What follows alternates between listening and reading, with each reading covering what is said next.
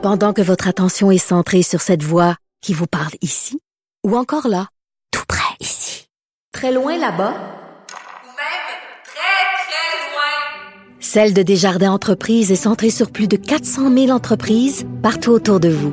Depuis plus de 120 ans, nos équipes dédiées accompagnent les entrepreneurs d'ici à chaque étape pour qu'ils puissent rester centrés sur ce qui compte, la croissance de leur entreprise.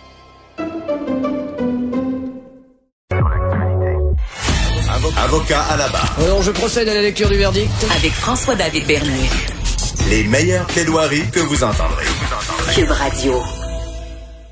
On revient sur euh, le rapport accablant euh, de la Commission des droits de la personne et de la protection de la jeunesse sur la DPJ du cas, euh, ben, je dis sur la DPJ, mais en réalité c'est sur le cas de la fillette de Granby.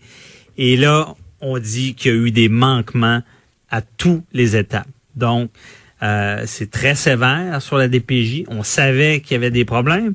Euh, on savait, ben ça, rappelez-vous, on est réactif. Euh, il y a eu, il y avait eu la, la- la- le petit bébé, trou, désolé, les cas sensibles, trouvé dans une poubelle. La mère qui est accusée de meurtre euh, et la DPJ qui avait été blâmée. On se fait tomber ses tablettes, on n'en parlait plus trop. Et là est arrivé l'événement de la fillette de Granby. Euh, commission d'enquête, Laurent, qui est établie. Euh, cette commission des droits de la personne, protection de la jeunesse, a décidé, pas, elle n'a pas été mandatée, mais elle est là pour intervenir dans, dans ce genre de cas-là. Donc, elle a décidé par elle-même de faire ce rapport-là. Et euh, il y a des recommandations qui sont données. Ça, c'est ce qu'il faut. hein. Quand, quand il arrive des drames comme ça, faut améliorer le système parce que, je le répète, en arrière de ces, ces- cette fillette de Granby-là, il y a d'autres enfants.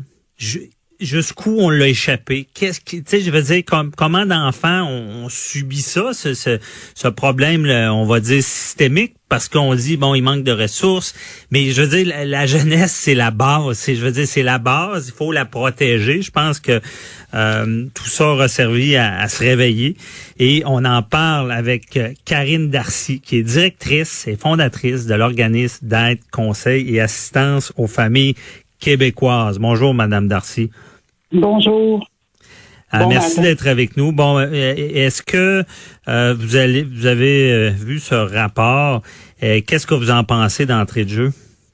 Ben c'est sûr que j'ai lu qu'est-ce qui avait été publié, là, qu'est-ce qui est rendu connu. Là. Je sais qu'on a le rapport original là, euh, euh, que je pourrais peut-être prendre connaissance un jour, mais en tout cas, Mhm. ce qui apparaît à première vue, c'est sûr que, tu sais, dans un premier coup d'œil, quand on n'est pas dans ce dossier-là, puis qu'on n'a pas eu affaire à lui, on est bien excité de voir ça, puis on se dit, mon Dieu, ils ont quand même été chercher des choses, euh, euh, somme toute, euh, tu sais, assez plausibles. Ça tient la route, les recommandations et tout ça. Euh, mais il y a quand même des choses là, qui, qui m'ont étonné puis qui m'ont un peu déçu à première vue là, de- du communiqué qui a été envoyé au ministre, puis également du communiqué qu'on a tous pu prendre connaissance. Euh, Entre autres, il y a un grand absent selon moi. Il y a, le, il y a la ministre le- de l'Éducation supérieure, mais on n'a rien pour le ministre de l'Éducation. Euh, on était face à une enfant qui était déscolarisée euh, dans un premier temps, puis aussi la pandémie dernièrement, elle nous a appris que avec les écoles fermées, dans le fond, les écoles c'est un vecteur majeur là, de signalement au Québec. Mhm. Donc, C'est important euh, que les, parce un que là, peu, dans, allez-y, excusez. Oui, oui, non, non, j'ai juste trouvé ça un peu euh, bizarre là, que le que même étrange, dans le fond, que le ministre de de, euh, de l'enseignement euh, régulier là, ne soit pas visé là, par ces recommandations-là. Je me serais attendue, étant donné qu'ils sont un acteur majeur, comme on dit, des signalements au Québec.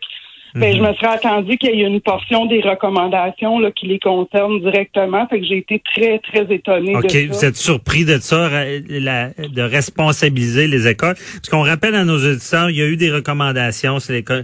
Euh, on, on dit qu'on on recommande qu'il y ait l'obligation d'un- d'un- d'une évaluation avec le lien d'attachement avec l'enfant. Bon, c'est une chose.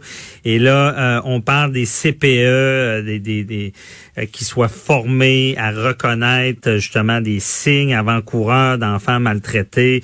Euh, on met beaucoup l'accent là-dessus. Mais ce que vous dites, c'est que euh, on, on semble pas viser les écoles. euh, en qu'à première vue, moi, ce que j'ai lu autant dans la lettre que dans les euh, premières recommandations là, qui ont été rendues publiques, là, il n'y a rien qui concerne euh, les, euh, les acteurs du milieu scolaire régulier. Là, euh, euh, tu sais, au- Il y en a beaucoup là, qui sont appelés. On, là, on parle euh, euh, d'enfants en CPE qui seraient d'âge préscolaire, mais il y a combien d'enfants, monsieur, au Québec, qui ne vont pas dans un CPE ou dans la garderie et qu'à ce moment-là, leur vulnérabilité peut être constatée seulement qu'au primaire?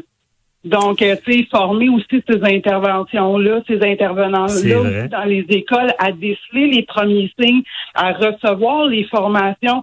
On vise beaucoup les gens qui pourraient être amenés à, à travailler de près ou de loin avec le directeur ou à recevoir de ces énormes pouvoirs. Mais d'un autre côté, euh, si on, on vise aussi les CPE, je m'attendais à ce qu'on vise aussi les, les, les écoles, là, surtout dans le contexte de ce dossier-là, avec les faits qui ont été connus là, publiquement avant les interdits de publication.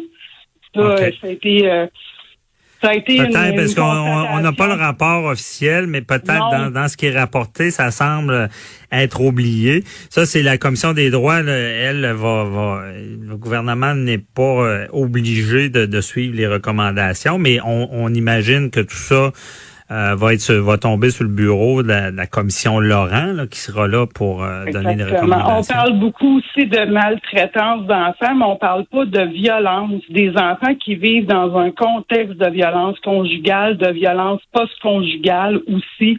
Puis je pense que dernièrement aussi à votre euh, euh, dernièrement, il y a eu des entrevues très percutantes, là, entre autres avec euh, Madame Janson et hier avec mon ami euh, Maître Valérie Assouline, justement sur la Oui. C'est tout un pan là, qui est vraiment ostracisé, là, je trouve. Là, c'est quelque chose qu'on ostracise beaucoup. Je l'ai encore constaté à première vue là, euh, dans les recommandations qui visent les différents, comme le ministère de la Santé, le ministère de la Justice. Mhm. Euh, il y a des acteurs aussi qui sont complètement oubliés euh, dans le cas des séparations, comme les médiateurs, euh, ceux qui donnent les formations sur la coparentalité. Ça peut devenir des acteurs majeurs aussi dans un premier temps. C'est pas tous les dossiers euh, de séparation ou de conflit parental qui vont être rapportés à la DPJ. Souvent, il y a d'autres mécanismes aussi qui sont mis en place où est-ce que ces gens-là, euh, il y en a beaucoup qui sont comme des lumières rouges là, pour voir arriver là, ces difficultés-là, ces, conflits de séparation-là là, qui pourraient mettre euh, l'enfant en péril, ses droits, puis euh, son intégrité aussi. Euh, Madame Darcy, ça, c'est un rapport. On veut suivre ce rapport-là, mais à quelque part, tout ça devrait venir de la DPJ. Je veux dire, c'est quoi le problème avec la DPJ?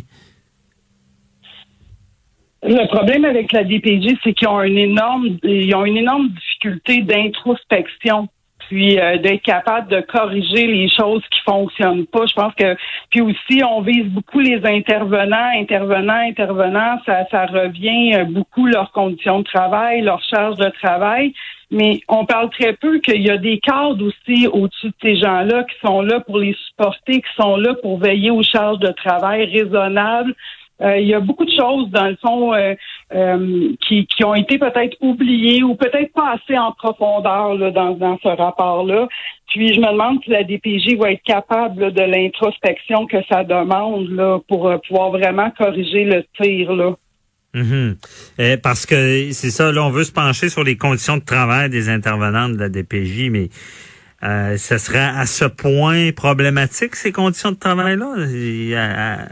À, savoir qu'ils sûr que ne pourraient pas faire le travail. années- Pardon? Depuis des depuis des années, puis ça, on, on va parler, on parle pas du dossier nécessairement seulement de Granby, mais depuis des années, on a de plus en plus euh, de, de, de de parents ou de partis qui vont demander à ce que les chefs de service, les réviseurs viennent témoigner.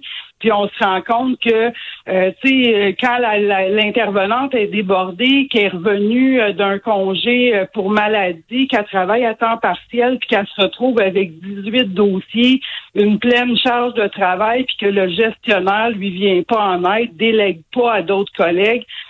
On se fait rapporter ça aussi par les intervenants. On entend ces témoignages-là aussi à la cour dans plusieurs dossiers. Donc, euh, c'est quelque chose que- qui, qui, qui, qu'on parle pas dans le rapport, c'est qu'il y a des gens aussi du pouvoir qui ont un processus décisionnel qui font partie intégrante de tout euh, de toutes les décisions prises au nom de la directrice de la protection de la, de la jeunesse d'une région. Puis on en parle très peu là. OK.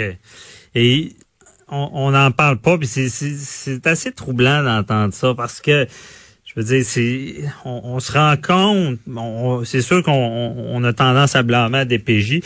Dans le milieu, je vais vous le dire, juridique, j'entends beaucoup de choses, beaucoup de choses que je peux pas rapporter de, de, de problèmes, de d'ego fort, de, de, de report. De, et vous, avec votre expérience, est-ce que à la DPJ, on est capable de prioriser des dossiers? Est-ce qu'il y a un travail en amont de dire ça, c'est plus important que ça, sans banaliser? Mais moi, j'ai vu des dossiers, je le répète, parce que les, chaussures étaient abîmées, le linge est un peu... Je comprends, le linge est important, mais quand on voit la petite fillette de Granby, je veux dire, il y a, des mondes, des fois, dans des, des situations d'enfants. Est-ce que on travaille là-dessus en amont? Parce que on sait qu'à la couronne, dans tout ce qui est criminel, euh, bon, il y a eu un manque de ressources. Il y a un manque de ressources, mais on a appris beaucoup à prioriser. Est-ce que ça se fait à DPJ? Ça, je pourrais pas vous dire. Je pense que oui, parce que selon moi, il y a tout le mécanisme d'urgence. Sauf que qu'est-ce qu'on me rapporte, c'est que maintenant, à peu près n'importe quoi est devenu une urgence. Euh, au tribunal. Tu sais, aussitôt que le parent émet une opposition, bon, c'est le tribunal. Puis là, à ce moment-là, on se demande si c'est justement, il n'y a pas une partie des litiges qui pourrait peut-être être réglée à l'amiable avec un autre, euh, dans un autre processus qui pourrait être entériné par un mhm. juge pour laisser le rôle vraiment au dossier où est-ce qu'il y a des vraies urgences, où est-ce qu'il y a vraiment des enfants qui sont en grave danger, puis qu'on laisse les, les autorisations de voyager, les trucs de, vaccination refusés, les, les, choses qui pourraient passer là, facilement avec un médiateur, avec une conférence à l'amiable, mhm. ben peut-être intégrer ça un petit peu plus parce que ça semble pour l'instant difficile là, de, de mettre en place là, un, certain système de médiation, si on veut, sociale. Bon, un intervenant qui peut régler des problèmes, en tout cas. Euh, et le dernier point, il nous reste une minute, Aurel, c'est euh, est-ce que c'est bon de prendre en compte le point de vue de l'enfant, parler à l'enfant? Ben, je m'en allais justement parler de ça. Euh, quand on parle des droits de l'enfant, de prendre le parti de l'enfant, de d'aller prendre le point de vue de l'enfant, je pense qu'il y a un acteur majeur encore là que j'ai pas vu dans le rapport. Euh, qui s'adresserait au niveau de la justice, c'est les avocats des enfants. Premièrement, les avocats qui ont une représentation par mandat légal, donc des enfants de moins de 5 ans, puis la représentation d'un enfant de plus de 6 ans. Puis je pense que de rappeler le rôle de ces avocats-là qui doivent demeurer des amis de la cour, des personnes neutres qui vont rapporter le plus de choses possibles sur leurs petits clients. Puis je pense que autres, ils ont aussi un énorme travail pour informer le tribunal ici et maintenant de mhm. comment va leur petit protégé. OK, bien dit. En espérant du mieux dans, dans ce dossier-là. Merci beaucoup, euh, Karine ah, Merci. Bonne journée. Si on peut mettre en place un mécanisme de protection, un homme doucement, quelque chose comme ça, de neutre et indépendant, je pense que tout le monde serait gagnant. Merci beaucoup. Bonne journée. Bye, bonne journée.